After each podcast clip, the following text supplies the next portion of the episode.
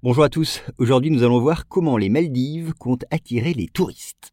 Alors vous le savez, les Maldives sont une destination très prisée des touristes. Mais comme partout ailleurs, la pandémie de Covid-19 a freiné une activité qui est pourtant essentielle à l'économie de ce pays. Alors vous allez le voir, les autorités ont une idée pour faire revenir les visiteurs. D'abord un chiffre. En 2020, les Maldives n'ont attiré qu'un peu plus de 550 000 visiteurs, alors que d'ordinaire, ils en accueillent trois fois plus. Plus d'un million et demi. Et la stratégie élaborée par les autorités de ce petit pays de l'océan Indien pour donner une nouvelle impulsion au tourisme repose d'abord sur la vaccination de l'ensemble de la population. Pour l'instant, un peu plus de la moitié des habitants ont reçu une première dose de vaccin.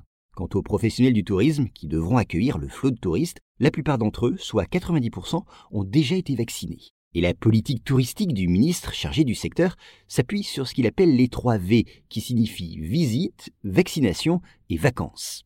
En effet, l'offre combine le séjour sur place et la vaccination. Les visiteurs devraient en effet recevoir leurs deux doses de vaccin, ce qui leur permettrait de mieux profiter de leurs vacances. Ils feraient ainsi d'une pierre deux coups. Alors pour alléchante qu'elle soit, cette offre comporte quand même quelques contreparties. Compte tenu du délai nécessaire entre les deux doses, les personnes intéressées doivent prévoir un séjour aux Maldives de plusieurs semaines. Par ailleurs, les autorités ne précisent pas si le vaccin se fera aux frais des visiteurs. Enfin, à l'heure où des pénuries de vaccins sont signalées dans de nombreux pays, on peut se demander si les Maldives disposeront des doses nécessaires. En tout cas, cela ne fait aucun doute pour les autorités. Elles rappellent d'abord que les Maldives ne sont peuplées que d'environ 530 000 habitants. De ce fait, la vaccination de la population locale sera rapidement terminée.